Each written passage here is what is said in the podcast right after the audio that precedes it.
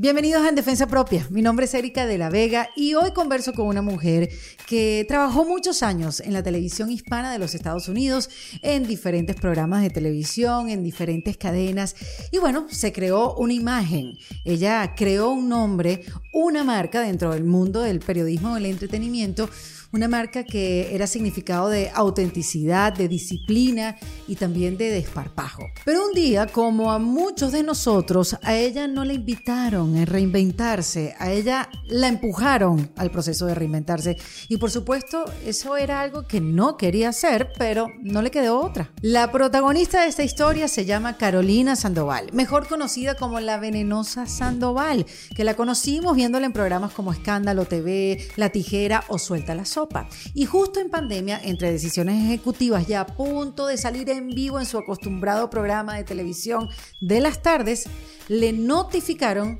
que estaba despedida. Dos años después de este evento, contabilizamos juntas en este episodio los aprendizajes de esa experiencia, el saldo que le dejó en su cuenta emocional y cómo se reinventó, cómo reinventó su manera de comunicarse con sus seguidores que hasta el día de hoy no han dejado de sumarse. Solamente Facebook tiene 9 millones de seguidores. Carolina es una máquina de producir contenido digital y una persona muy divertida, trabajadora, segura de ella misma, pero hay algo que la acompaña desde que es chiquitica y que todavía sigue con ella, que es la ansiedad. Aquí Carolina me cuenta mm, cómo le afecta en su día a día ser una mujer ansiosa, cómo es eso de lidiar con constantes ataques de pánico y cómo esta condición no le permite estar sola. Ella necesita siempre estar acompañada, pero ojo que ella ha tenido sus avances, ella ha roto sus propios límites porque hoy en día está concentrada en su bienestar para que todo lo que está a su alrededor funcione. Y algo que está funcionando perfectamente es la comunidad en defensa propia, porque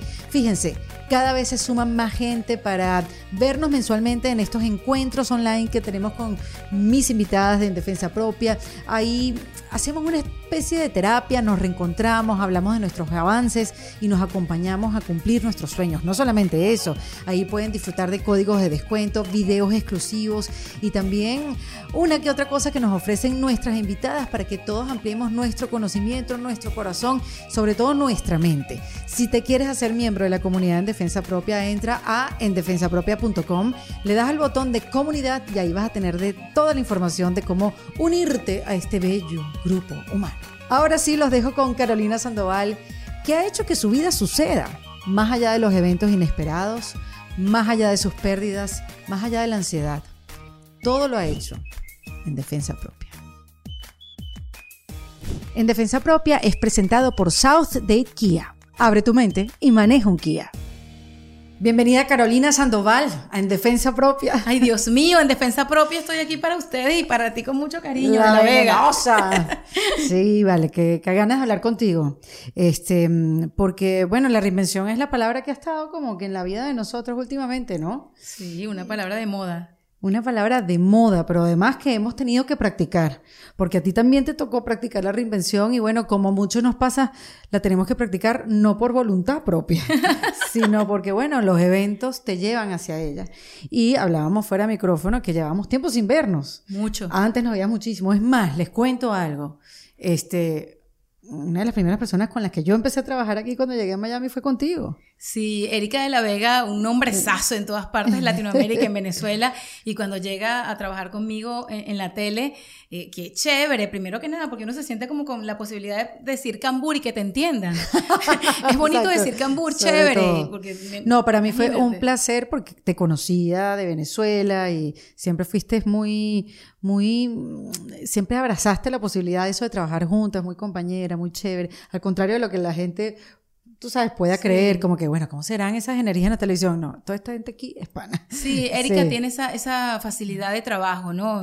Es lo que ven es una chama con los pies bien puestos sobre la tierra, a pesar de que siempre fuiste muy famosa, porque en Venezuela te hiciste famosa. Yo no me hice famosa, si esa es una palabra que, debemos utilizar o popular en Venezuela. Pero es que tú te fuiste muy rápido de Venezuela. Me fui jovencita, me fui trabajando incluso de la mano de, Luis Chatén, pero lo dejé todo por, por creyendo que la mente se va también... Eh, de vacaciones y tú te vas para otro lado y se te olvida todo, la mente se viene contigo para todos lados. Yo me fui para olvidar la muerte de mi abuela, para olvidarme del amor de mi vida. Sí, tus problemas se van contigo, no es que tú los dejas ahí. Pero uno cuando tiene 25 uno está tan madurita, pareces así como un aguacate envuelto. ¿Y tú creíste que ibas a dejar todo atrás? ¿Te viniste a trabajar hasta los Estados Unidos? Yo me fui para Londres porque yo quería hablar mm. inglés, así inglés británico, decir oh. butter, water. Sí, y resulta, MGT. Uy, CTT. Y, y te, te a las 5 de la tarde y la hora puntual Viste que soy bien puntual porque viví en Inglaterra, ¿verdad? Sí, sí, sí. tirosa, tirosa. ok, vamos a dejar eso así. vamos a dejar eso así. Pero no, en serio, yo me fui fue de Venezuela a Inglaterra porque me salió en plena entrevista, me acuerdo con Luis Chatén en, la emisora Planeta, entrevistamos a una muchacha que hablaba de cursos en otros países de inglés. Yo dije, inglés, otro país, olvidar.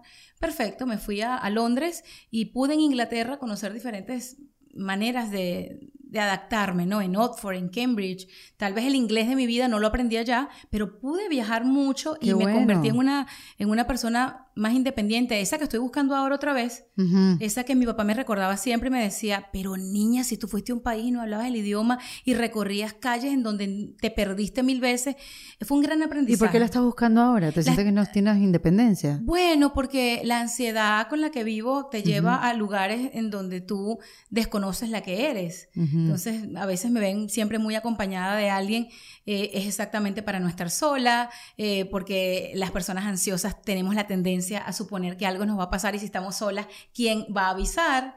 ¿Y tú eh, siempre has hablado así de tu ansiedad públicamente? Es que la gente lo nota ahora, pero yo sufro de esto o tengo este trastorno desde que me convertí en madre. Estoy buscando de dónde viene realmente. Ah, estás en esa búsqueda. Estoy buscando porque esto no viene de... No es un desbalance químico. Es un desbalance químico, pero también puede venir de, otra parte de tu vida, desde que tu mamá te engendró, desde el momento del parto. Yo he hecho... De un evento... He hecho investigaciones en mi familia sobre cosas mías. Ok. Mamá, ¿cómo era yo cuando tenía nueve años y iba a empezar al colegio? Y me como una niña que en la madrugada se despertaba a, decirle a mami, eh, ¿dónde está el sacapunta? Yo tengo la camisa planchada, está el short, las medias.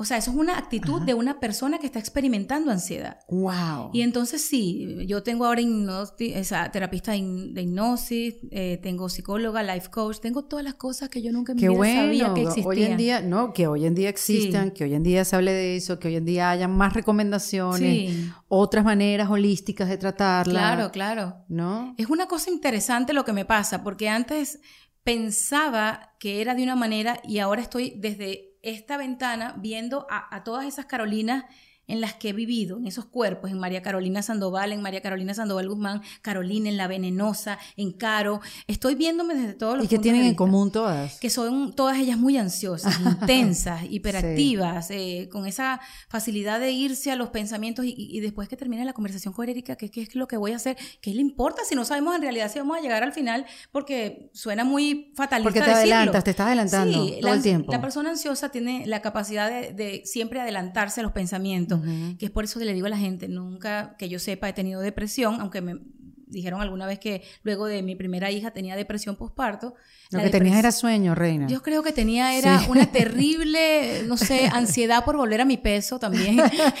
Subí muchísimo. Esa fue mi primera vez con la gordura, pero no había redes para ese momento. ¿Y Bárbara tenía, ya cuántos años tiene Bárbara? Barbarita tiene casi 19, cumple en agosto. Háblame de eso. Chacha. Bárbara me conoció con diferentes pesos. Yo era la mamá en bikini con una bebé de dos años, con un hilo dental y la gente decía, es tuya. Yo le digo, no la cuido. Era muy cómico, pero, pero nada, mira que estamos hablando de diferentes cosas. Bueno, porque ahí voy, introduciendo información porque llevo mucho tiempo que no sé de Bárbara. Sí, Bárbara está divina, está bella.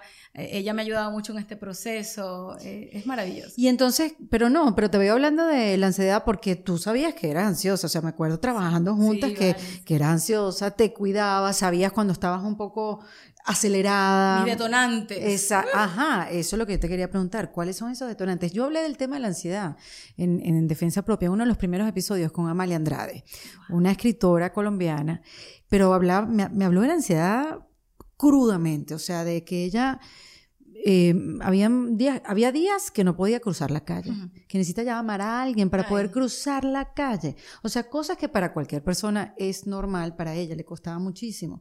Y, después el tema como que, no sé, no lo he tocado así como, y ahora que me estás hablando de eso, eh, ¿cómo te ha afectado en tu vida cotidiana la ansiedad? Erika, estar aquí es ya una victoria. Haber logrado llegar es una victoria. He tenido crisis de ansiedad que me han paralizado. ¿Y qué te paraliza? Eh, la felicidad. O sea... Hasta las cosas buenas te paralizan. yo he estado en Hawái, en medio de una montaña estupenda, y, la veo y digo, ¿y si esa montaña se cae, después la gente no sabe de mí? Y mm. tener que escribirle en horario de Hawái, que es como estar en otro país, así sea Estados Unidos, al la primera, en realidad un doctor, amigo mío, doctor Rivera, Juan Rivera, y decirle, doctor, algún día me voy a curar de esto, se me va a ir esta ansiedad, porque estoy ansiosa, estoy de vacaciones en, el lugar donde quiero morirme, claro. porque yo soñé con venir a Hawái y dije toda la vida que quiero vivir aquí, pero es algo químico, eh, también es... Mm, como el desbalance, Erika. Uno juega mucho al no dormir, el no dormir afecta mucho el carácter, el carácter te lleva a... Que esos son eh, como los disparadores, ¿no? Sí, los detonantes, yo como persona que padece ansiedad, te tengo que decir que son la falta de sueño completo, eh, la incapacidad de entender que necesitas bajarle dos, necesitas meditar. Yo antes, mi bulla interna, ay no, yo no puedo meditar, yo no puedo meditar. Dejé todo lo que me servía. En un momento, yo estuve en televisión, cuando estuve en Telefutura, que era la segunda cadena hispana de Estados En un momento, tuviste 15 años haciendo televisión claro, en Estados pero, Unidos. pero te cuento algo para hablar entre Univisión y Telemundo, ¿no? Hablando con un nombre y apellido. Ya. En Univisión a mí me dan la eh, oportunidad en Telefutura y cuando yo llego a hacer televisión, yo antes estaba ya perfectamente balanceada, había dejado unos ansiolíticos que me habían dado en la época en la que yo eh, tuve a mi primera hija, estaba haciendo tai chi, estaba haciendo yoga, estaba iniciando la meditación, te estoy hablando de hace más de 15 años atrás. Ay, mi amor, yo entré a la televisión y es como que si yo dejé todo. Se te arregló todo. Ay, sí, Carolina se le arregló todo. Y lo peor es que seguía contando la plata para pagar la renta. ¿Ok? Seguía con el cuento este mediático, televisivo, para que sepan, que me compré un Jaguar de segunda mano que tenía las ventanas malas, pero lucía muy bello por fuera, y cada ventanita me salía en 700 dólares y yo sufría, pero yo llegaba al canal en un Jaguar. Yo era muy madura, yo, yo tenía ciertos, ciertos esquemas de vida. Bueno, son cosas que también son de edad, que son de la edad, propias de la edad, propias de del querer llegar a una posición, de que, te vas acercando. De la ridícula es que piensa la gente. Pero no te castigues tanto. No, pero sí hay que admitirlo. Una, cosa que les recomiendo es poner en una, en una balanza y también en ese librito que podría ser tu diario, qué cosas hice de las que no me siento orgullosa, que me llevaron a la mujer que soy hoy día, pues yo tengo mucho agradecimiento con mi ansiedad, con los eh, bueno, que tuve. Has podido hacer que tu vida suceda, has tenido una carrera exitosa, has sabido reinventar tu carrera con lo que, con, lo que pasó después con tu salida de, Suelta la Sopa, que lo vamos a hablar más adelante. Pero, o sea, más allá de la ansiedad, has tenido dos hijas, te volviste a casar, o, perdón, te casaste, porque nunca te casaste la primera vez. No, no, no, yo estaba casada, era con mi soltería, después me divorcié de mi soltería y me casé con Nick, pobrecito. Pobrecito, yo también digo pobrecito, mentira. ¡Chacho! Este, pero trajiste a tu mamá que te acompaña, o sea, más allá de la ansiedad, que quede claro que tú también has hecho tu vida. Para ser una mujer ansiosa, soy increíblemente eh, una mujer resiliente. Por eso me tatué detrás del cuello la palabra resiliencia. Luego que mi padre murió, pasaron unos cuantos años para hacerlo, para tatuarme.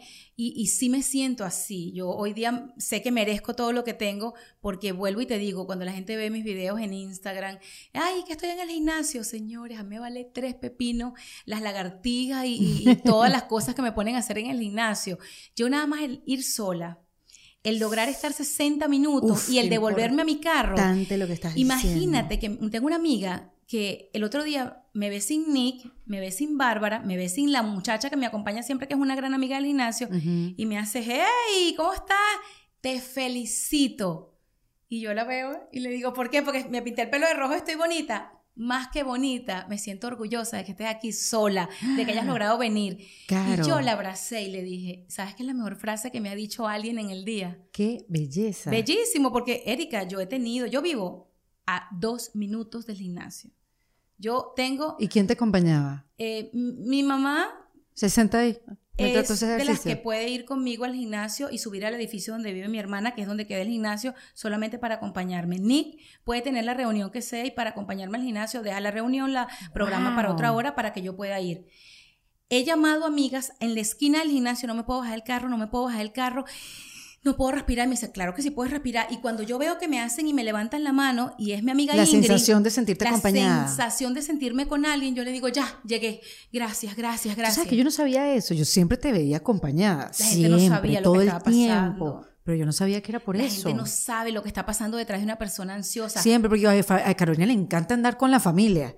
Ella, esto- ellos siempre van todos juntos, parece familia cubana. Siempre Eso es yo. club de apoyo, mi amor. Ese es mi grupo de apoyo. apoyo. Sí, sí. Me estoy enterando. Es que muchas veces antes, en todas esas mañanas que a veces me encontraba contigo, tú no sabes todo lo que ha pasado una hora y media antes. O sea, yo para poder salir de casa, por ser una persona ansiosa, tengo que levantarme, por decirte, si tengo que salir a las 7, a las 5 y media, para poder balancear mi cuerpo. Igual después del cáncer de tiroides, yo tomo una pastilla para regular mis hormonas. Yo tengo que aceptar que mi cuerpo está raro.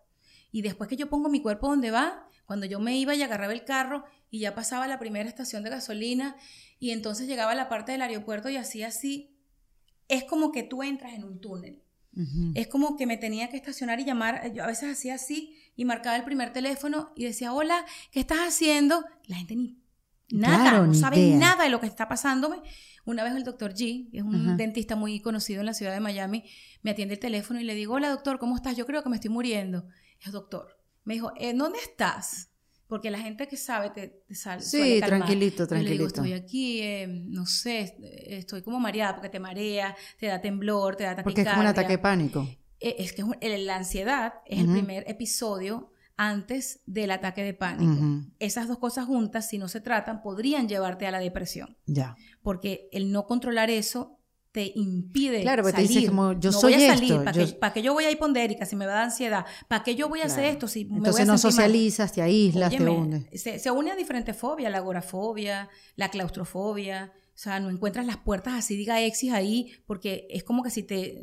¿No Pero ves? es todo en tu cabeza, es una cosa Óyeme, increíble. La gente dice que somos lo que comemos, somos lo que pensamos. Uf, totalmente. Somos lo que pensamos. Sí, sí. Y tampoco somos lo que pensamos. Somos tantas cosas que en realidad cuando entendemos que somos, ya, ya. Porque al final son pensamientos. Sí. Porque que te va a ver tú pensando que estás, te vienen todos estos pensamientos, se va, la montaña se va a venir encima de ti, ni siquiera está lloviendo. Todo lo demás son pensamientos y tú no eres Claro, eso. Lo que pasa es que no. tú te acostumbras a esa sensación y tú dices, yo soy esto. Hay que reprogramarnos, eso es lo que quiero decir, hay que reprogramar esa manera en la cual te criaste, porque yo vengo de una familia que todas las características de todo el mundo, parece que todo lo que no tenía que agarrar yo de mi mamá lo agarré, lo malo de ellos lo agarré, porque mi mamá le tiene miedo a, a ciertos animales, entonces yo a esos animales eh, mejor no me les acerco. Mi papá le tenía miedo a- al agua, a nadar, yo no nado, no sé nadar. Oye, pero Qué ven acá, porque yo estuve unos años viéndote, estuvimos unos años trabajando Parezco una mujer segura, ¿verdad? Parezco Sí una eres, mujer valiente. lo eres. Parezco una mujer que no le tiene miedo a nada. Eh, es que lo eres, Caro, lo eres. Tú eres una mujer muy valiente y bien cuatriboleada. Y yo te he visto hacer cosas que yo jamás me hubiera atrevido a hacer. Pero, y, y, y, sí, te lo aplaudo. Y qué bueno, sí, sí tienes ese coraje. Más allá de tu ansiedad. Es que puede ser Coraje muchas para cosas. algunas cosas, Erika, pero hay que admitir tus debilidades. Y, una de mis sí, debilidades y- son las claro. alturas, eh, el tema de no poder controlar. eh, un avión no lo puedo controlar, en, en un barco yo no lo manejo. Bueno, ¿cómo haces tú en un avión? Bueno, me encanta viajar y ahora, ahorita me acaba de pasar algo, o sea, me bajé de- del avión cuando llegué de Washington y empecé a documentar todo porque yo con mi terapista de hipnosis tengo que hacer un resumen de lo que vivo, ¿no?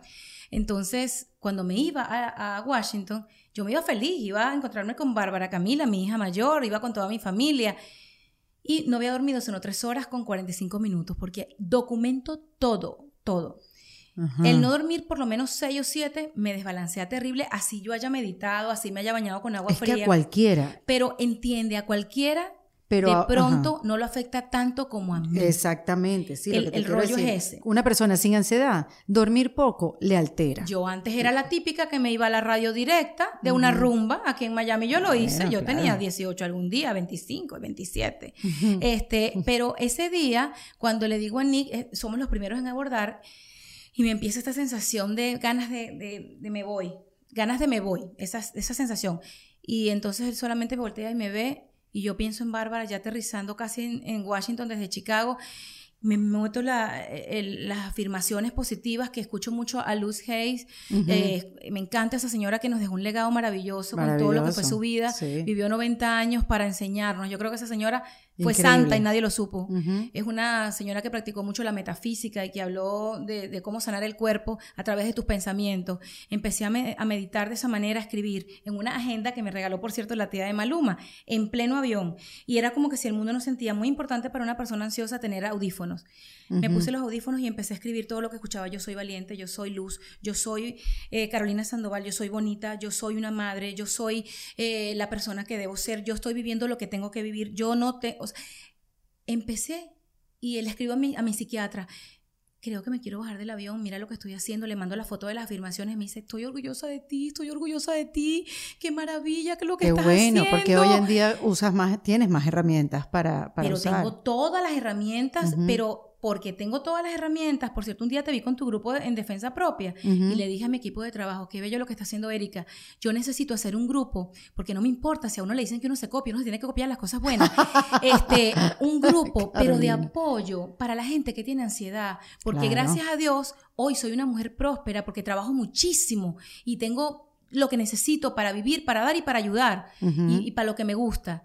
Y entonces yo sí tengo plata para pagarme ocho terapias de, de- de Maravilloso, hipnosis que cuestan claro. muy caras, pero la gente no. Y yo digo, yo todo lo que estoy aprendiendo, yo lo tengo que compartir. Claro. Entonces quiero hacer un grupo de apoyo para decirle a la gente cómo identificar la ansiedad, a quiénes podrías recurrir. No, y lo ¿Entrevistaste que estás hablando ahorita también está ayudando a mucha gente que de repente dice, a mí me pasa lo mismo, no sabía que era ansiedad, no sabía cómo se manejaba, no sabía que la hipnosis, no sabía tantas cosas. Claro. Pero te iba a preguntar, a ti, antes, como no se hablaba mucho de esto, quizás no te decían, ay, qué exagerada. Ay, mi amor, si todo el mundo te dice, tú sí eres intensa, de verdad que, te- dígame lo que te dicen, te faltan Dios en el corazón. Ay, yo no Eh, sé. mira, mira, ¿cómo mira. Te falta Dios en el te corazón. falta Dios en el corazón. Es que, es que no tienes a Dios como tu prioridad. Yo les voy a decir una cosa, es una falta de respeto, porque si nosotros le dijéramos a las personas que son diabéticas, ay chica, imagínate. Pero cómete tú- un dulcito, total, no te va a hacer daño. cómete- Es lo mismo. Las personas que tienen algún trastorno en la salud mental no pueden ser tildadas de locas, de, ay, qué fastidiosa, ya vaya a empezar con su egocentrismo,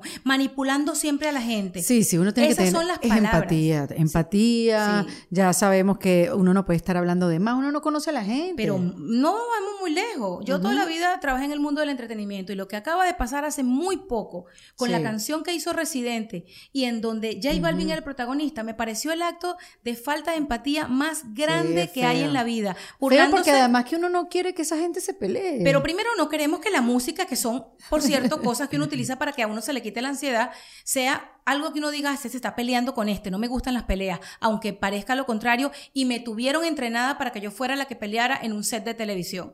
Escúchenme una cosa, la canción de Residente cuando se burlaba de la parte emocional de J Balvin y del documental, yo decía, ¡ay! Dios mío, ¿qué pasaría en la vida de Residente, particularmente si ni Dios lo quiera, J Balvin hiciera algo en contra de su integridad a propósito y con base en esto y en muchas otras cosas, pero que la gente dijera, fue por la canción. Señores, Uf. nadie sabe lo que deja Uf. cuando habla y dice cualquier cosa sin conocer las bases de lo que esa persona vive. Sí, Lo sí. mismo pasó con Will Smith.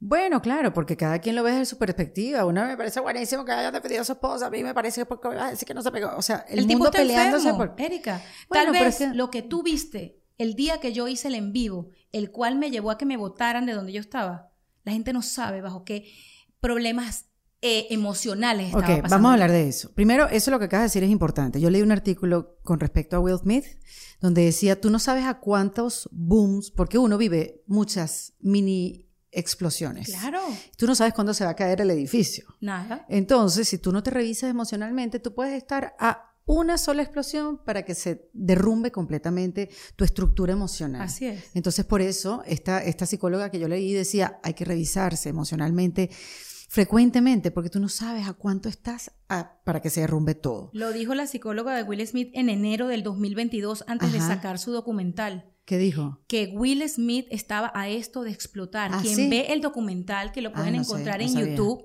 ¿ok? Que es la The Best Shape of My Life de. Will Smith. Ahí, todo el mundo lo vio fue después de lo que pasó en los Oscars. Era una premisa para tú saber que entre lo que él vivió en la infancia, entre la presión social, toda la vida que lleva de, de pareja con su esposa y lo que él tiene por dentro, estaba a esto, de llevarlo a lo que pasó. Y por cierto, ¿dónde está Will Smith? Nadie se pregunta eso, sino solamente piensan en lo que sucedió. siempre nos juzgan por un acto lo que nosotros somos durante un año, una vida entera. sí, bueno. Terrible. Un acto ante 15 millones de personas, no estaba fácil tampoco. Sí, pero ¿no? ante 15 millones de personas él también ha hecho filantropía. Ante 15 millones de personas él ha hecho películas que de pronto han sacado a personas. Bueno, ya cálmate un O sea, momento, Carolina. O sea, que me No estamos en suelta la sopa, no estamos aquí. Ay, cancelado y transmutado. No quiero pelear más con nadie, Pero y mucho vámonos, menos en vámonos, entonces vámonos al episodio que este, ah, recién te referiste, Sí. que fue tu, tu, bueno, sí, tu salida, ¿no? De, de Suelta la Sopa Mi de Telemundo. autobotada. Tu autobotada. Es que fue muy extraño, ¿no? Te vas, no me voy, ya yo me fui. O sea, fue, fue un momento... Yo de hecho dejé que pasara mucho tiempo, porque yo quería, por supuesto, hablar contigo del, Sí. del tema, pero sí me parecía que había que dejar que las, ¿sabes? Que Se bajaron las agüitas. se bajaran un poco, tú sabes, no, y que, que vinieran los aprendizajes, la reflexión, porque tampoco uno tiene que estar hablando de los sucesos ahí mismo, uno necesita tiempo, ¿no? Para, para pensarlo. Pero lo cierto es que ¿cuán- ¿cuántos años tú estabas, llevabas en Suelta la Sopa? Casi siete años. Casi siete años, y en Telemundo siete años también. Bueno, sí, porque Por- acuérdate que claro. el programa siempre salió de la mano de ellos, claro que sí. Claro. Entonces, en la pandemia, hiciste un, ¿cómo fue? Miren, interrumpo la conversación para contarles de las ventajas del nuevo Kia EV6. Primero que nada, se trata de un nuevo concepto de automóvil, es innovador, práctico para el día a día y es totalmente eléctrico. Como bien sabes, bueno, los carros eléctricos se han vuelto muy famosos, muy populares los últimos años en todas partes del mundo, porque le trae beneficios al medio ambiente y también le trae beneficios al conductor. Así que si estás pensando comprar un nuevo carro o si estás pensando en cambiarlo, yo estoy segura que el nuevo Kia EV6 es la mejor opción para ti porque tiene funcionamiento 100% eléctrico. Así que te invito a que pases por Southdale Kia. Ahí te va a esperar un grupo especializado para responder todas tus dudas y para acompañarte en todo el proceso y no te sientas sola. Recuerda que Southdale Kia, tu mejor opción. Y si quieres saber más, pasa por southdalekia.com. En la pandemia todo el mundo estaba fuera de base, fuera de su centro. Todo, Eh, sí. Cuando empezó todo esto, que fue en marzo de 2020, Ujú. a mí me eh, pusieron en el equipo de trabajar desde casa conjuntamente con otra persona que había tenido un episodio de cáncer alguna vez en su vida, no teníamos ninguna referencia de lo que era el virus, todo el mundo Todo estaba muy asustado, todo el mundo no veía con posibilidades un- un- una salvación, pensábamos todos que Que podíamos si nos ser daban nos podíamos víctimas y sí. Teníamos muchas cosas en la cabeza, Erika, producto de, y no me estoy defendiendo, no tengo nada que defender, producto de mi Bueno, este programa se llama En Defensa Propia. Sí, si está bien. No, me, me- me sirve y me encanta, más que todo para que la gente que desconoce ciertas cosas se enteren de que la mujer que veían todos los días al aire, a las 3 de la tarde, dos centros, en un programa de farándula, en donde siempre me destaqué por ser muy auténtica, por ser yo. Eh, yo le daba la mejor cara siempre a la gente, pero durante mucho tiempo vengo luchando con la ansiedad, con eh, eh, no puedo estar en ambientes tóxicos, no me gusta pelearme con la gente, tener que ser la que lleva adelante en un grupo la esa la la posibilidad de que no, si hay un problema, ella es la venenosa. La venenosa Claro, porque eran como que- los personajes, se lo dividían sabes. un poco, claro. Tú se estuviste ahí. Sí, pero exacto, pero es que se dividían un poco las dinámicas para que las conversaciones fueran A planas. pesar de que a mí nunca me escribieron un guion, porque yo tengo que defender también lo que es, a mí nunca me decían cómo decirlo, nunca. solamente que habían posturas que se tenían que marcar, porque quien hace televisión no hay nada improvisado, entre comillas, nada ocurre por casualidad. Bueno, y además porque el Mm. programa también quería mostrar diferentes puntos de vista. Sí, y ahí sí, sí. estaban, pues, ustedes que como analizaban el entretenimiento. Bueno, yo no, pienso, yo no pienso que era un análisis objetivo, yo creo que eran análisis desde un punto de vista bastante comercial, vuelvo a lo mismo, al vamos a ver qué hacemos, de qué manera lo hacemos para Bueno, que pero la es un gente... programa de tele, claro. un programa de Sí, o pero sea, como- estamos mal acostumbrados, Erika. No está bien hacer eh, del árbol caído la noticia, porque está mal reírse de alguien que tiene un divorcio, está mal burlarse de alguien que le montaron los cuernos. Te estoy hablando de las cosas que me No, arrepiento. pero lo- y yo lo que te y quiero yo nunca me decir- burlé, solamente fui parte de. Sí, yo y no- cuando tú eres parte de, tú eres cómplice. Bueno, lo que le quiero decir es que así era la televisión en ese momento. Quizás haya cambiado, quizás no. Hay muchos programas que hablan de eso, saben que traen rating. Esa es la televisión, ese es el status quo. Que cambie más adelante, bien, pero lo que te quiero decir es que si estaba bien o si estaba mal, ese era el formato. Sí, yo lo acepté. y era un trabajo. Yo lo viví. Sí. Lo que y- pasa es que yo no leí las letras chiquitas de muchas cosas de mi vida por la comodidad y por cumplir un sueño. Mi sueño siempre fue trabajar en televisión Siempre. y lograr tener el nombre que hoy día poseo, que viene es de mi trabajo desde Venezuela, en impresos, en radio, eh, luego de haberme graduado de periodista, porque la gente creía en un tiempo que porque tú hacías espectáculo, tú no eras tan periodista como Jorge Ramos. ¿Me explico? O como Ilia Calderón. Y resulta que todos somos periodistas. Sí. Lo que pasa es que decidimos eh, realizar nuestra carrera en diferentes puntos, pero siempre nos han dividido. La gente que hace noticiero es a la gente que le daban la importancia o la seriedad. No, no, no. Eh, esta entrevista es para fulanita, esta entrevista es para la otra. Erika, yo de verdad soñaba era con tener un programa de farándula o de espectáculos en donde hablara contigo como estrella, así como estamos hablando. Yo sueño con sentarme a hablar con J Balvin como persona. No le voy a preguntar con quién duerme, si le gusta a su esposa, a su mujer, si se- ya se casó, si se quiere casar. Me vale tres pepino. Claro. Yo sueño con sentarme con Pero J tú ahora Balvin. lo puedes hacer. Tú Sí, tienes tus programas sí, sí, en lo he hecho, he hecho. Tienes un rating increíble, una cantidad de seguidores y me escribo con el patrocinantes. papá, me escribo con el papá de J Balvin y le, le doy a entender mi empatía para con lo que él vive, porque saber que alguien tan grande que logró sus sueños después de pintar paredes en Miami, eh, vive lo mismo que podemos vivir cualquiera de nosotros, es algo como que, Dios mío, qué bueno que J Balvin hizo ese documental. sí. El documental de J Balvin, El Niño Soñador, lo tienen que ver, El Niño de Medellín se llama. Tienen que ver El Niño de Medellín, maravilloso. Ok, volvamos a ti, porque ya Will Smith, de ahorita J Balvin. Sí, pero es importante hacerlo como referencias. ¿Tú crees que alguna vez me hubiesen permitido extenderme tanto en temas que a mí me llaman tanto la atención desde el punto de vista de la ansiedad? Obviamente que no, pero ya, pero hoy en día lo puedes hacer. ¿Cuántos formatos tienes tú en Ay, redes, muchacha, Carola? tengo mucho. Tienes el almuerzo, Sí. almorzando con Carola, con Carolina. Sí. Tienes el trasnocho, El trasnocho que fue el primero que empezó. Claro, claro que En sí. tu closet. Así es. Este, tienes un podcast también. Cuéntamelo todo. Ah, en cuéntamelo Spotify, todo, me faltaba.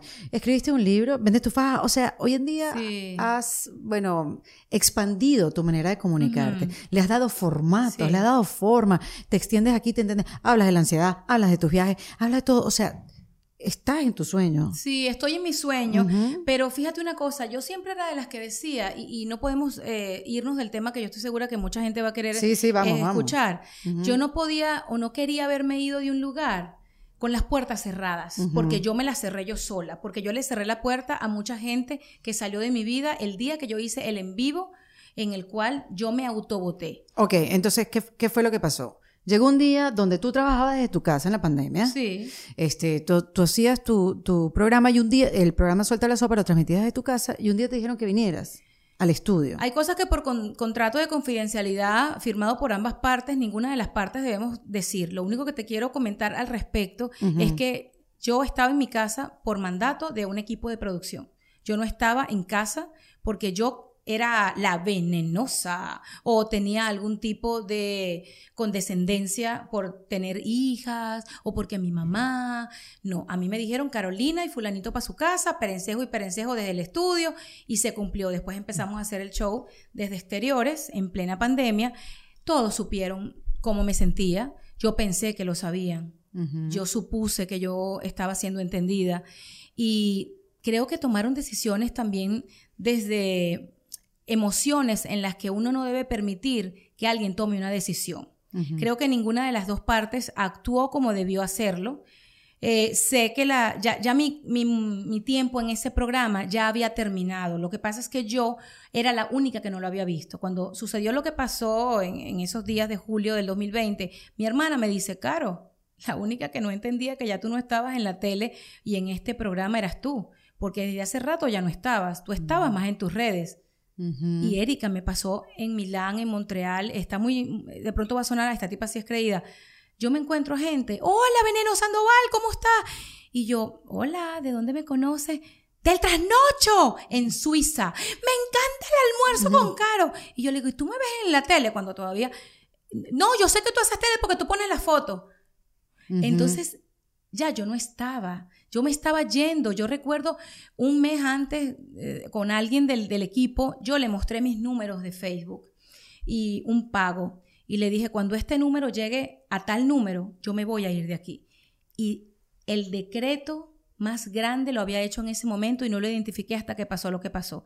Luego de yo salir de la televisión y de haber hecho el en vivo en donde dije la injusticia que a mí me habían hecho, que para resumirla y sin entrar en detalles era que yo estaba lista para salir al aire, faltaban 10 minutos para salir al aire, recibí una llamada que no podía salir al aire porque yo tenía que estar desde el estudio, yo vivo en una, en una ciudad distinta a donde se realiza el programa, no iba a llegar en 5 minutos y me puse muy brava. Me puse furiosa, prendí el teléfono y tenía que comunicarle o sentía que tenía que comunicarle a la gente que me sigue lo que había ocurrido. Si me preguntaras hoy día si lo volviese a hacer, sí, yo siempre voy a prender la cámara, pero ese día dos niñas se han podido quedar huérfanas, porque todos sabemos que un momento de rabia te puede llevar a mm, terribles episodios cerebrovasculares, que tengas 20, 30, 40 o 50, te pueden dejar en pues una pues muy alterada. Erika de la Vega, después que yo cerré ese en vivo, a mí no me salía una lágrima, a mí, o sea, yo creo que tú me cortabas y no echabas sangre. Yo duré como tres horas sentada, o sea, doblada en un mueble, con la misma ropa que iba a salir al aire. Como en shock. Yo estaba en shock. Claro.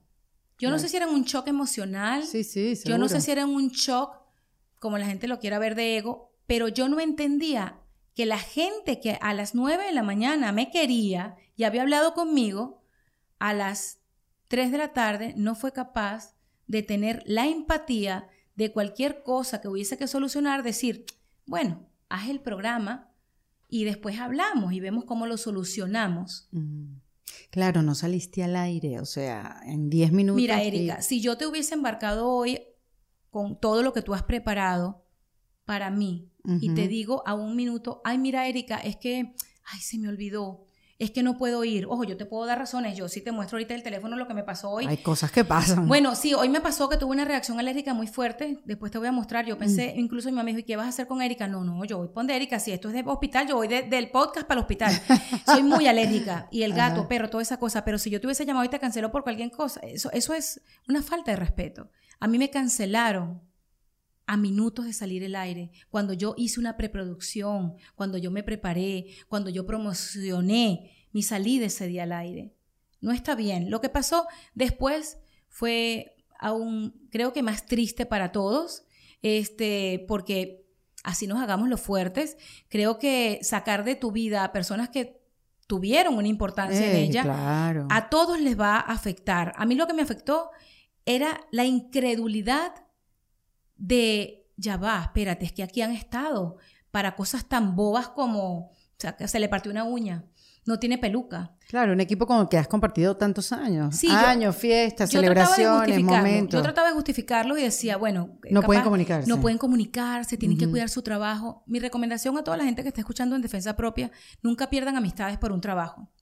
Nunca una amistad es menos importante que 3 mil dólares que te pagan en un sueldo si es que los ganas porque los trabajos pasan y las amistades quedan. Claro, pero de esos momentos también se aprende mucho. Ah, no. Y tú me Ese dijeras, fue posgrado. Claro, y si tú me dijeras, no, queremos que eso, nos lleguen esos momentos para sufrir, para aprender, no, ven a mí. No, gracias. No, no, pero lo cierto es que si hay algo que nos puede aliviar, es decir, bueno, sí, sí tengo muchos aprendizendizajes. Entender es aliviarte. Lo dijo una de las mujeres que sueño con entrevistar que has tenido acá, Marian Rojas Estapé, ah, no, una gran psiquiatra. Nunca Está muy ocupado. Yo no sé por qué asocié a Marian Rojas contigo. Es una psiquiatra española a quien todos estamos buscando para entrevistar. Yo para ser su paciente, porque es una mujer que habla de las personas vitaminas y de cómo hacer que te pasen cosas buenas. Y una de las cosas que he aprendido en cómo hacer que te pases cosas buenas es sacar a lo tóxico de tu vida, a lo que te haga mal. No necesariamente esa persona tiene que ser tóxica, a ti te hace mal. Sí, es como, exacto, es como tú la, la recibes. Lo bueno que sí te tengo que contar es que en esos días, chica, qué keto, qué gimnasio ni qué nada. Yo en tres días bajé 12 libras. Bueno, pero esas son las cosas buenas. Pero, digo, volví a engordar. Pero es que hay, Carolina. La felicidad te pone a comer. Pero claro, los aprendizajes, ¿no? Y, y, después de estar tantos años en un ambiente, ahorita que dijiste que te quedaste en shock, yo me acuerdo, a mí una vez también me sacaron del aire, pero no era el aire en vivo como te sacaron a ti, ya era un programa grabado y nos sacaron ese mismo día y, no pasé tres horas en shock, sino una semana. y, y vienen muchos aprendizajes, empiezas mucho a reflexionar qué fue lo que hizo mal, hacia dónde quiero ir ahora, sí, sí, qué, qué voy a hacer, qué esta gente que ahora no está en mi vida que antes estaba, o sea, como... Erika. ¿Qué te quedó de ese momento? Me quedó que uno nunca explota por lo que la gente cree que explota. Esto Mm. era el resultado de muchos años en donde había acumulado cosas que no he debido acumular. Yo creo que quienes vieron mi crecimiento y la gente dice, qué desagradecida, ¿cuál desagradecida? Si todos nos servimos de todo. Si yo no hubiese tenido el talento y, y la personalidad que ellos necesitaban para hacer el programa, no hubiese sido... ¿Pero el- por qué te dicen eh, Ah, desagradecida? porque yo no los menciono, porque eh, yo he pedido en par de ocasiones que yo tengo más vida que ese programa, que si hay alguien que me conoció solamente por tomar sopa en las tardes, eh, tienen que buscar más de mi biografía. Es una lástima, es una lástima. Quiero tanto a tantos de ustedes ahí, lo que me está Ajá. diciendo me parte el corazón. Lamento tanto Fíjate. que eso haya pasado. De verdad Yo- que lo yo lamento lame- pero muchísimo. fíjate lo que Carolina. lamento. Yo también lamento que luego de haber vivido cosas tan. A mí me habían sacado del aire antes, señores. Yo estuve suspendida del aire por vender faja. A mí me habían prohibido mencionar la, fala- la palabra faja al aire durante mucho tiempo porque una presentadora de televisión no podía ser promotora de faja. Y resulta que ahora, gracias a la Virgen y a Dios, muchas presentadoras ya promocionan faja, tienen su propia línea como Ana Patricia eh, de Univisión,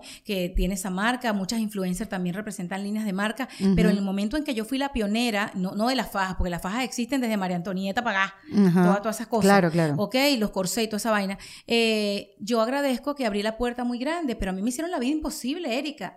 Nadie es que era- sabe. nadie, lo, nadie lo estaba haciendo, era nuevo, O era... sea, yo recibía llamadas a las 11 de la noche con mis cómplices que yo lo escribí en Dime qué posteas y te diré quién eres, mi libro, mi primer libro. Yo allí conté varios episodios y unas cositas que se llaman bórralo, llámame. Cada vez que a mí me entraba un mensaje de gente que ya no está en mi vida, llámame. Eso era borra un mensaje. Es que no te puedes estar poniendo algas en los brazos porque eh, a la hija del perro de la esquina, de la, del ejecutivo fulanito, dice que eso no es conveniente. Erika, me hicieron la vida imposible con las redes sociales. Después eh, que se dieron cuenta cuál era mi objetivo y cuál era mi función, empezaron a utilizar mi enganche con la gente para incluso promocionarnos todos, porque de eso se trata. Claro. De eso se trata, de una fusión, de un cross promotion.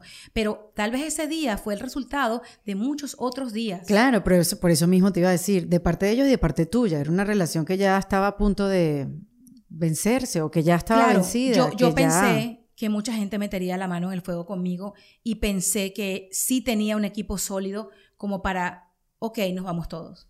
Mm. Pero nunca crean que alguien va a meter la mano en el fuego por ustedes. No tengan esa expectativa. Si una amistad va a depender de eso, no pongan tanto porque se, se van a llevar un chasco muy grande. Eso, eso también sí lo tienes que saber. Sí, bueno, eso es parte del aprendizaje, ¿no? Sí. También. ¿no? ¿Qué pesa más? ¿Quién vas a ser ante una situación? Claro, claro, pero Mm. nu- nunca dejen de ser personas. Lo primero que somos es personas, la carrera yo creo que va de segundo. Eh, conchale, le has dejado tantos cuentos a la gente tuya en su oído, has llorado con tantas personas por historias parecidas y de verdad por un episodio, por algo que una persona hizo, tú te vas a dar la media vuelta y te vas a ir.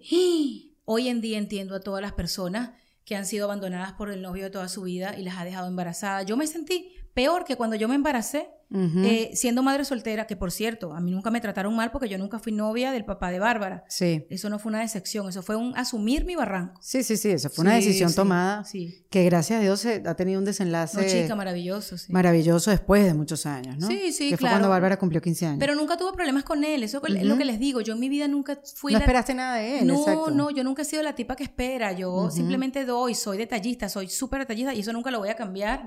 Creo que toda la gente que salió de mi vida me va a recordar incluso por todos y cada uno de los detalles que durante años hice con cariño y con gusto.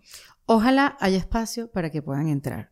Yo no, no, no, no lo juzgo, pero sé que hay mucha amistad ahí y debe haber mucho dolor y, y- y lo comprendo. Pero a partir de ahí comienza entonces la reinvención de tu comunicación. Sí. Ya, ya dejaste pues entonces la, est- estos años de televisión por ahora, quién sabe, ¿no? Este, y agarraste las redes y ahí sí las agarraste por los cachos, Caro, Mm.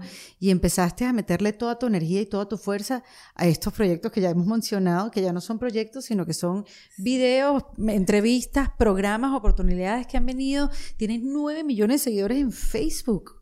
Carola, Es o una, sea, es una cosa bonita, Erika. Yo creo que más que, que para el ego, es una cosa que cuando yo soñaba con, con Maite Delgado. Yo decía, yo quiero ser como Maite Delgado, yo quiero decir buenas noches, Polidro de Caracas. Eso cuando yo digo, hola, hola, Pexicola, buenas noches por las noches y bienvenidos al Trasnoche con Caro. Es, buenas noches, Polidro de Caracas. Yo se lo he dicho a Maite, yo se lo he dicho a Maite. Y, y eso que yo soñé, todo lo he logrado, gracias a Dios, gracias a una perseverancia eh, incansable. Nunca siento que llego, nunca siento que ya estoy donde debo estar, siempre quiero más y sí estoy realizada, estoy agradecida. Y además tener la voluntad, Carola, porque sí. uno ve que, ay, es que a ella le gusta hablar, a ella le gusta echar broma, porque es que ella es así, porque ella no sé qué qué, pero espérate, prender esa cámara todos los días, inclusive cuando no tienes ganas, porque estás cansada, porque tienes dos hijas. te sientes mal, chica, porque tu papá se murió, porque es el aniversario del día donde tu papá te dejó. Eh, claro, porque X. Pero se burlaban de mí también por eso, yo he sido la tipa más bulleada del mundo.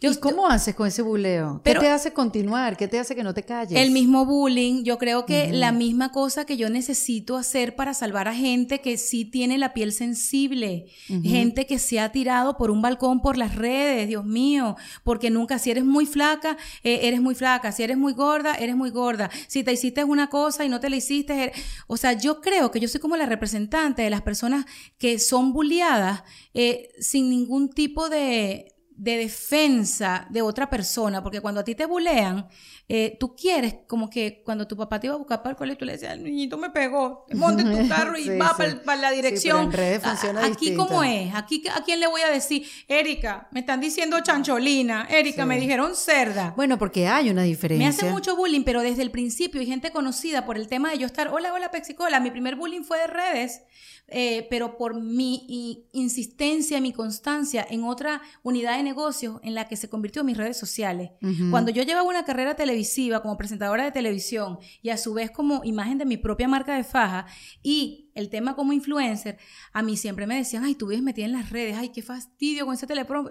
Y fíjate, en pandemia todo el mundo tuvo que aprender su teléfono, mi amor, si no estaban volviendo locos, ¿verdad? Porque se estaban quedando tal vez sin ese aire de pantalla de televisión que pensaban que era lo único que había. Más allá de la televisión hay cosas. Más allá de la radio hay cosas. Sí, Siempre hay cosas. No, y además que lo que te quería decir es que hay una diferencia. O sea, eh, una cosa era hacer televisión y uno no sabía si al que te estaba viendo uno le gustaba o no te gustaba. O sea, eso era imposible de saber. Pero ahora en las redes es diferente y de repente uno se da cuenta como que, bueno, quizás no soy para todo el mundo. No, yo no, lo que no acepto y, soy una defensora de las personas, en general las conozca o no las conozca, creo que el propiciar la violencia incluso entre personas conocidas y del medio, creo que es inaceptable. No puede ser que si tú y yo no pensamos igual en ciertas cosas, yo vaya y vaya a poner un post o a propiciar que a, un ser humano con debilidades y fortalezas se le ataque. Está mal. Lo que le pasa a Will Smith, lo que le pasa a J Balvin, eso, esos bandos que se crean, lo que me pasó a mí. los polos, ¿no? Pero eso son decisiones también. O, o si te vas a un polo, no te vas a poder encontrar Pero la decisión Uno no decide estar en el medio. Si quieres estar en el medio, entonces nos encontramos en el medio. Pero es que ya yo no voy a ir. Claro, estoy de acuerdo contigo. Pero es que es tan despiadada la, la forma en la cual abusan del poder del teclado de una computadora o del celular, que tú dices, Dios mío, hoy en día la gente no necesita una pistola para matar a otra, tan solo con un emoji, ya tú puedes destruir la parte interna de un ser humano. ¿Y cómo tú vives eso? ¿Cómo tú vives ese, eh, eh, ese bullying que lo acabas de mencionar? ¿Cómo tú vives? Porque yo sí te he visto, tú sales en defensa propia y tú, mira, de mis hijas siempre, de mis hijas siempre. No, y tuyo también. Tú sales que, mira, mi amor, si a ti no te gusta lo que estás viendo, tú te vas para otra cuenta. Claro, pero eso ya es estrategia. Yo cuando ustedes vean que yo puse un reel que dura un minuto y digo, ay, qué bella me veo, qué guapa estoy, esta celulitis más fabulosa que nunca. Sí, yo sé que tengo celulitis, mi amor, y sé que me podría ver divina también sin celulitis porque es que ella ha tenido ese cuerpo. Yo estoy hablando por María, por Petra, por Juana, por Erika, por Carmen, por todas las Carolinas, por humanizarnos. En realidad no se trata tanto del mensaje que le han escrito a Carolina Sandoval, ay, qué gorda te ves. A mí lo que menos me afecta es lo que me dicen a mí, más me afecta lo que le dicen a personas que yo posteo, porque me sucede con mis maquilladores, con el del pelo, yo que uso pelucas, que uso tal, los destruyen, ay, mira cómo le dejé el pelo, ay, ese pelo queda peor que una escoba, entonces están hablando del trabajo de otra persona. Yo termino siendo la herramienta que utiliza un hater para meterse con una persona que lo que hace es su trabajo conmigo. Sí. Porque yo se lo pido. Entonces, ¿qué, ¿cómo hago? Hay estrategias, señores. Primero que nada, lo que no te gusta no lo veas. Eh, me refiero a ti, a ti. Eh, Selena Gómez escribió el otro día que ella tenía cuatro años sin meterse en internet. Y la gente dice, ay, no le creo porque ella se la pasa publicando en TikTok. Erika, más es lo que publico que lo que leo de otra persona. Claro. Yo vivo publicando, eso es cierto. Pero tú crees que yo voy a poner Carolina Sandoval eh, salida del aire, Carolina Sandoval gorda, no chica, O lo que no. te ponen en, lo- en los mismos posts. Exacto, no busquen. Ah, ustedes o pueden bloquear o pueden eh, ponerle protección a ciertas palabras que tú no quieres leer. Y tú te has visto que tú puedes hacer como un detox de, de redes, de nada más postear y ya está. Eh, yo lo he hecho. ¿Lo has hecho? Yo lo hago. Mm. Yo lo hago. Yo a veces. mm, ¿Y cómo te has sentido? Yo, ay, mírame, bonita, bella y preciosa y maravillosa. Yo me siento libre y feliz. Y la gente pensará No, pero es que te voy a que mi explicar. ansiedad Ajá. podría venir de ahí, porque el otro día me lo preguntaron. ¿No será que también las redes sociales contribuyen? Y yo le digo, cuando yo tenía 11 años no existían redes. Exacto. Cuando la niñita se paraba a las 3 de la mañana para ver qué sacapunta llevaba al colegio. No había no- Instagram. No, había. Pero yo hace poco hice una especie de, también de detox. Borré Instagram de mi teléfono. Esto es una invitación que me hizo a mí Edgar Ramírez y ciertos eventos que divino. Sucedieron. Y dije, tú sabes qué, déjame, déjame irme porque estoy muy afuera. Y eso también es algo que quiero hablar contigo. Estoy muy afuera, estoy, estoy como eh, buscando validación afuera. Sí, pasa, Sí, o sea, sí. somos humanos. ¿Quién o sea, diría Erika de la Vega? bueno, Eso es lo que valida. pasa. Sí, o sea, como para no, no te voy a dar como del específicamente, pero sí validación afuera, qué está pasando aquí, qué está pasando, Ah, es todo como un cansancio, como que si algo me va a alcanzar, algo me va a alcanzar y me alcanzó. Porque dije, no, espérate un momento, ¿qué me está pasando? Tengo que conectar conmigo, ¿dónde estoy yo? ¿Qué, qué me está pasando? ¿Qué estoy sintiendo? Entonces, lo apagué, tengo un, un equipo de niñitas que trabajan conmigo, obviamente porque el, el, el podcast sigue y las redes siguen, este, y he descubierto cosas sorprendentes. Claro. O sea, poderte, no sé, sentar a leer un libro. Comenzó de nuevo mi búsqueda. Porque llega un momento que uno se anestesia, anestesia tanto viendo que, oye, ojo, está bien, o sea, yo y tú existimos gracias a las redes sociales, nuestro trabajo comunicacional Sí, sí, sí. existe y cada quien lo ha dirigido hacia donde quiere dirigirlo y hemos hecho cosas que nos dan mucha satisfacción. Pero cuando te anestesias, porque no te das cuenta, porque es una adicción, Ajá. se detiene la búsqueda. Entonces, una búsqueda de respuestas, una búsqueda de ti misma, cómo me reconecto, dónde es que estoy, déjame ver, déjame pensar, ah, mira, estoy aquí, por eso es que reaccioné de esta manera cuando esta persona me dijo, y fue, fue bonito saber, primero que lo pude detener. ¿No? Y, volver, y volver, otra vez lo, otra vez lo tengo, pero ya con otra conciencia. Este, ver que hay muchas cosas por hacer y que estoy dejando de hacer porque estoy anestesiada. Claro, pero es también de acuerdo a cómo tú lleves lo que estás viviendo con las redes. Mm, claro. Porque en, también haciendo referencia a mi libro Dime qué posteas y te diré quién eres, hay gente que vive por un like. Pueden apagarle los likes a las fotos para no pensar, tengo una cuenta de 3 millones de seguidores y una foto llegó nada más a 2 mil likes. No puedes vivir por un like. Claro. La- las redes sociales no pueden ser el enemigo. El enemigo son las personas que utilizan las redes sociales. Y que no son orgánicas. No son 100%. orgánicas, pero fíjate lo que me pasa a mí. Yo no las voy a pagar porque yo, por ejemplo, cuando he tenido mis días, un día me topé con tu entrevista con la maravillosa Isabel Allende y yo a ella la adoro. Qué bella. Yo a ella la adoro y yo me he escuchado el audiolibro de Paula no sé cuántas veces y he leído Paula y yo digo, ¿cómo yo voy a desconectar algo que a mí a través de Erika me está sirviendo para ser mejor persona? Entonces lo que también elijo es contenido que me reafirme que te dé valor. eh, la vida es bella. Eso. Porque esa frase, la vida Bella. es bella, es bello para mí. es verdad. ¿Qué hago yo en YouTube? Me- meditación. Busco mucha meditación, música de meditación. ¿Qué hago yo en Spotify? Utilizo canciones que me llenen de alegría. Incluso cuando quiero estar triste me voy a todo mi guayabo de playlist para pensar en mi papá, en ese último suspiro, en lo último que Mi le dije. amor. Entonces lo que les quiero decir no son las cosas. Eres tú. A veces uno dice, es que esa puerta negra ahí me hace mal. No es la puerta negra, es como tú interpretas la puerta Claro, negra. claro, claro, Ojo, obvio. yo también eh, hace poco acabo de hacer una confesión y, y es segunda vez que lo voy a repetir públicamente.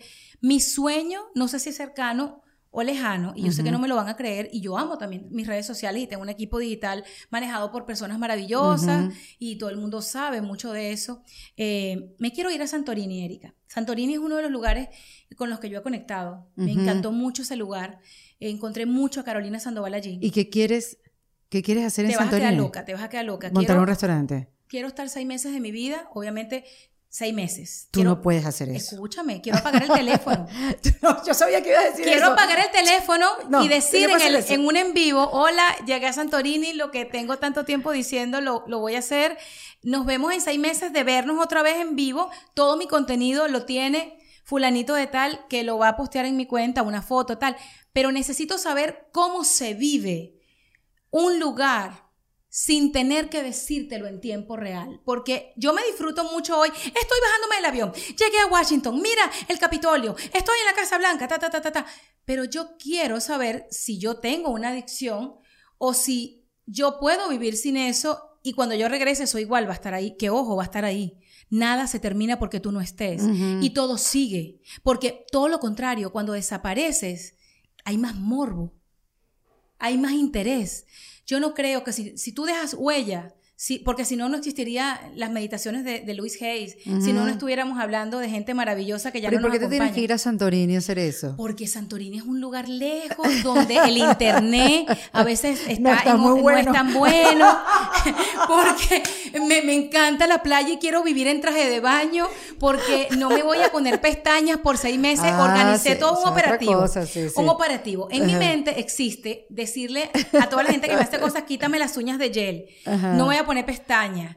Eh, no me voy a poner botox porque el sol, la cosa. Me voy a quitar todas las extensiones porque no quiero. También quiero saber si mi dependencia de las cosas que me haga. Ay, o sea, está a diario. Es un experimento. experimento. Y también, Grábalo. No, es que lo va a grabar. Dice mi psiquiatra que lo quiere grabar. Dice mi psiquiatra que Ah, lo quiere ¿viste? grabar porque ella quiere ver cómo funciono yo y cómo son mis episodios de ansiedad y cómo trabaja mi ¿Y te ansiedad. vas a ir sola? No, yo me quiero ir con toda mi familia, Ah, pero tengo que organizar. Tengo una hija que quiere ser doctora y perderse seis meses de la universidad creo que no es conveniente. no es un buen claro. consejo como mamá. Y ella me dice cuando yo le digo esto, pero yo me voy contigo. Mi amor, no existen clases remotas. Tendría que venir otra pandemia. Y Además, el que internet no es bueno bueno. por allá.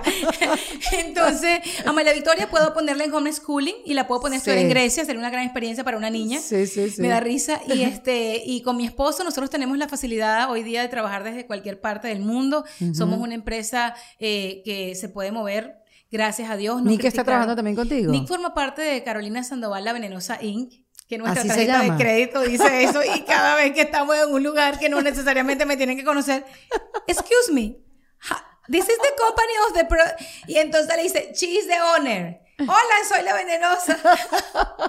es muy divertido. Todos somos risa. empleados de la empresa, yo también. Mm. Hemos creado nuestro propio imperio y le digo imperio porque cada dólar que sale de todas nuestras ideas, de toda nuestra voluntad, de todo nuestro desempeño. Mi esposo estudió números, es contador, Qué tiene posgrados, tiene todos los se estudios del mundo.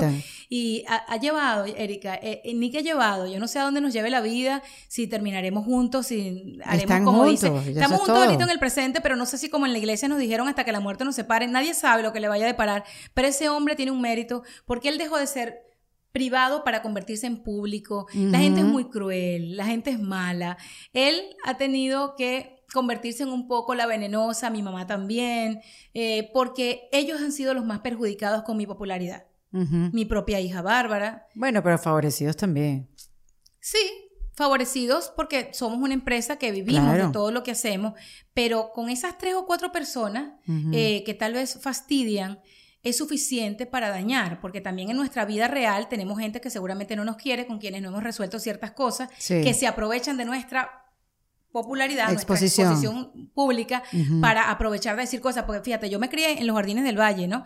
Eh, En Venezuela, en la parte oeste de la ciudad, en la capital, y cuando a mí me escriben cosas que, que solamente alguien que, que puede saber de esa época, yo digo, eso no lo escribió un hater, eso no lo escribió un hater, eso es alguien que quiere jorobarte la paciencia. Igual con él, entonces les tengo noticias, a mis queridos haters, a mis lombrices digitales, no nos importa, nos hacen más fuertes. Sus Mm. comentarios lo único que hacen es generar contenido. Quiero darles las gracias porque son los directores de contenido de muchos de mis en vivos. Qué belleza. Es bonito. Qué bello, porque lo agarras como una fuerza pa- para, para seguir creando. El otro Hay otro día- que se derrumba. Sí, sí, sí. El otro día un, un adorado fanático se disfrazó de hater y él hizo un experimento y me lo dijo. Yo estoy en en vivo hablando de que crearon una cuenta diciendo que soy yo para generar otra comunidad supuestamente mía. Yo no tengo otra cuenta en Instagram ni en TikTok que no se llame arroba veneno sandoval, no se dejen engañar. Y yo empiezo a decirlo y veo que una persona escribe, qué ladilla de mujer. Y yo vengo y digo, ajá, vamos a ver qué tan valiente es esta persona, vamos a meterlo en el en vivo, vamos a meterlo para ver si esta persona me va a responder. Y cuando yo, cara de novela, usurpadora, ceja arriba, y viene y la persona se conecta, yo digo, va a sacar el pipí, va a sacar, lo va a sacar, me va a ensuciar las redes sociales, ¿qué es esto? va a sacar alguna cosa, es una tipa y va a poner una, o sea, y cuando la cámara se voltea a la cara de esta persona, mi amor, te amo, esta es la Lo única hizo manera de haber podido llegar a ti, porque tú, tú eres una belleza, tú me recuerdas a mi mamá, era la única forma de Claro, porque le vida". estás prestando la atención al que te destruye y no al que te ama. Lo dijo y me Ojo. dejó callada. Me dijo, mi amor, eres tan grande que no te debes fijar. Ahí está, está posteado en mi cuenta y fue una gran enseñanza porque a nosotros los influencers o los creadores de contenido nos llama más la atención, nos pone como si estuviera en highlight un- una grosería o una mala palabra a un qué bonita, qué bella te ves de azul, Claro. qué chévere ese maquillaje. Es una gran enseñanza lo que me hizo este chico a quien no conocía, que después inventaron que era planificado. No, yo no soy tan planificada. Mira, Caro, pero llegó un momento, o ha llegado un momento que te preguntas hasta dónde compartir. Porque realmente mi sensación es que es mucho, muchas horas al día, muchas cosas de tu vida, momentos especiales, momentos Claro. tristes, momentos angustiantes. O sea, ¿has tenido como esa pregunta o te ha pasado como que, mira, voy a dejar de compartir esta parte, me voy a cuidar un poquito no, hay aquí? cosas que tengo que, ah, ah, por supuesto, tengo reglas en mi casa, las personas que viven conmigo y, y creo que la más estricta, aunque no lo crean, es mi hija Bárbara Camila, está prohibido Claro, por la publicar edad a sus tiene. amistades sin su permiso, está prohibido hacer algo que ella no quiera hacer en sus redes. Si se dan cuenta, lo único que se publica, por lo menos Bárbara, de, de ella en sus redes, es maquillaje, eh, ciertas dinámicas de blogs en donde cuenta cómo ha sido parte de su día, pero, por ejemplo, ella quiere mantener a sus amistades en, en privado porque se meten mucho con ellas y Ujú. sus amigas no están listas. No para quieren este estar mundo, ahí, No quizás, quieren, no les sí. interesa. Lo tienen para ver, pero no lo tienen para estar. Claro, claro. Eso es uno. Este, por el otro lado, eh, ahora manejo mucho el crear contenido cuando tengo maquillajes tan espectaculares como el que me hizo Sí, una de mis maquilladoras eh, estrellas, ajá, Peñate. ajá. Estos maquillajes yo los utilizo para crear contenido porque a la gente le gusta mucho ver ciertas cosas de mí, desde lo más frívolo hasta lo más profundo, y guardo contenido. Y hay días en que me los tomo libres. Ah, tengo qué dos bueno. o tres días libres Qué bueno. o, o cinco, o a veces una semana. Y tengo mucho contenido que va manejando mi equipo de producción. Yo muevo mucho las historias. Más, mi historia dice más de mi vida que mis propios posts. ¿Tú trabajas más que cuando tenías empleo? Claro que sí. y La gente quiere entender que supuestamente yo, yo parece, la única diferencia es que parece que estoy de vacaciones porque yo no me peleo conmigo misma.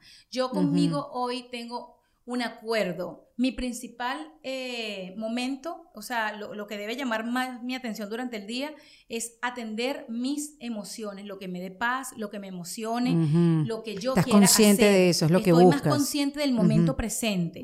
Y las redes no son para mí un dolor de cabeza, sí lo fueron, Erika.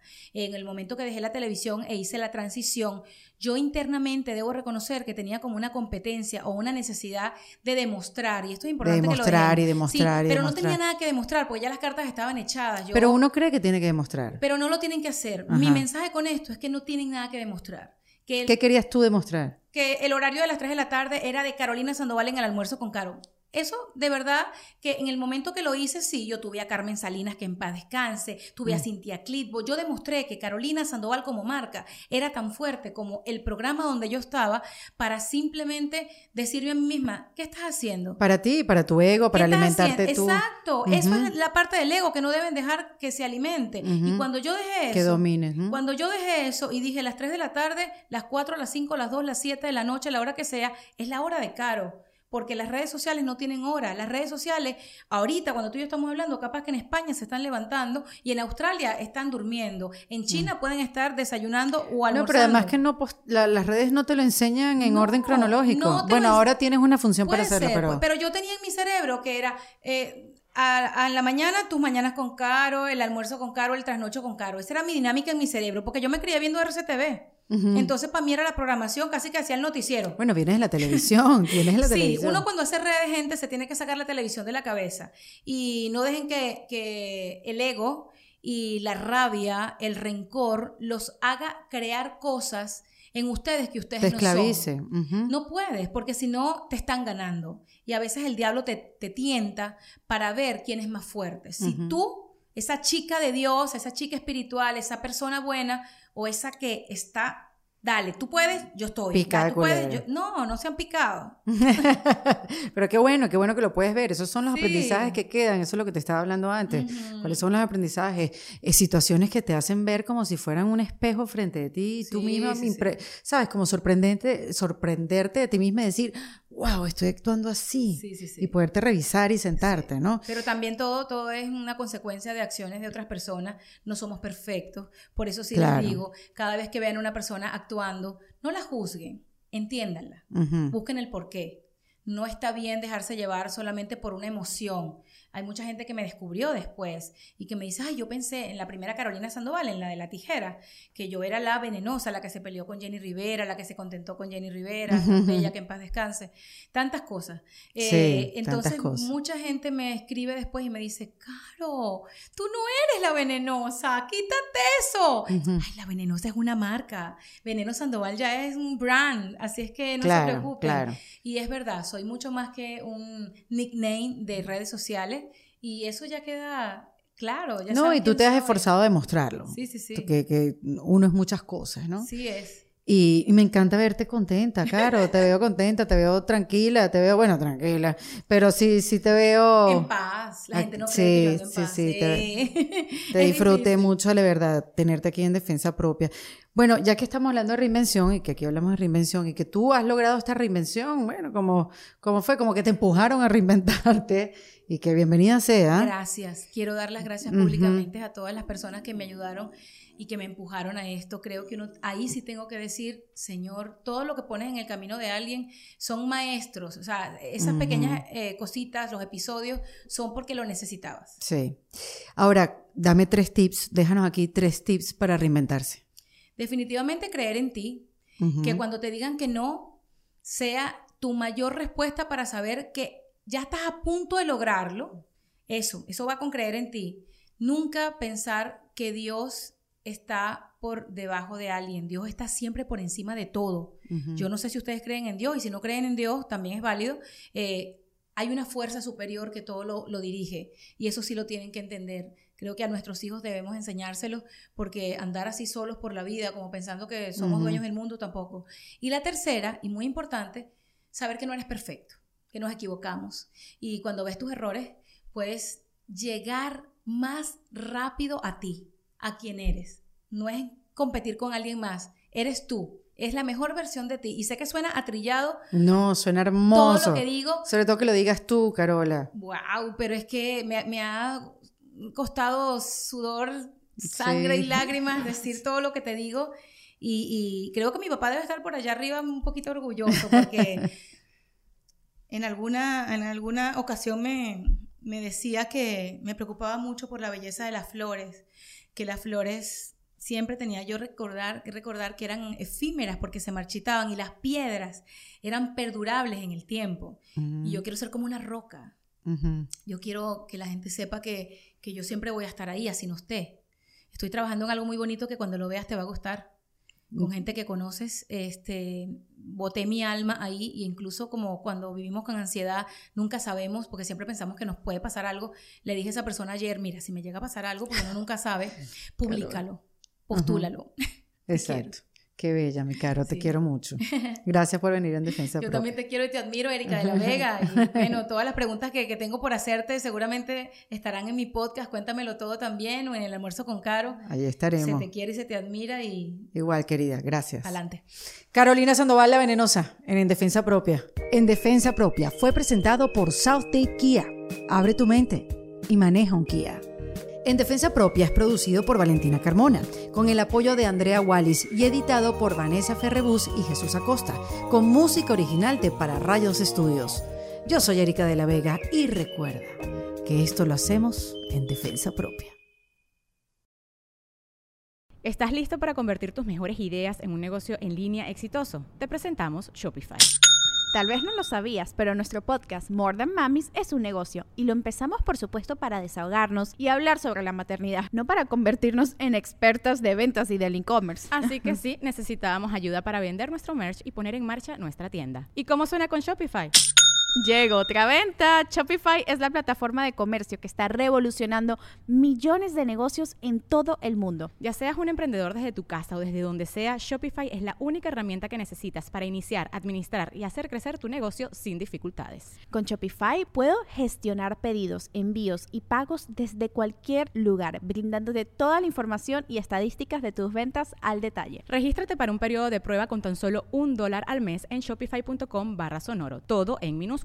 Ve a shopify.com barra sonoro para llevar tu negocio al siguiente nivel. Shopify.com barra sonoro. ¿Estás listo para convertir tus mejores ideas en un negocio en línea exitoso? Te presentamos Shopify. Tal vez no lo sabías, pero nuestro podcast More Than Mamis es un negocio y lo empezamos por supuesto para desahogarnos y hablar sobre la maternidad, no para convertirnos en expertas de ventas y del e-commerce. Así que sí, necesitábamos ayuda para vender nuestro merch y poner en marcha nuestra tienda. ¿Y cómo suena con Shopify? Llega otra venta. Shopify es la plataforma de comercio que está revolucionando millones de negocios en todo el mundo. Ya seas un emprendedor desde tu casa o desde donde sea, Shopify es la única herramienta que necesitas para iniciar, administrar y hacer crecer tu negocio sin dificultades. Con Shopify puedo gestionar pedidos, envíos y pagos desde cualquier lugar, brindándote toda la información y estadísticas de tus ventas al detalle. Regístrate para un periodo de prueba con tan solo un dólar al mes en shopify.com barra sonoro, todo en minúsculas. Ve a shopify.com barra sonoro para llevar tu negocio al siguiente nivel. Shopify.com barra sonoro. With the Lucky Land slots, you can get lucky just about anywhere. This is your captain speaking. Uh, we've got clear runway and the weather's fine, but we're just going to circle up here a while and uh, get lucky. No, no, nothing like that. It's just these cash prizes add up quick. So I suggest you sit back, keep your tray table upright, and start getting lucky. Play for free at LuckyLandSlots.com. Are you feeling lucky? No purchase necessary. Void where prohibited by law. 18 plus terms and conditions apply. See website for details.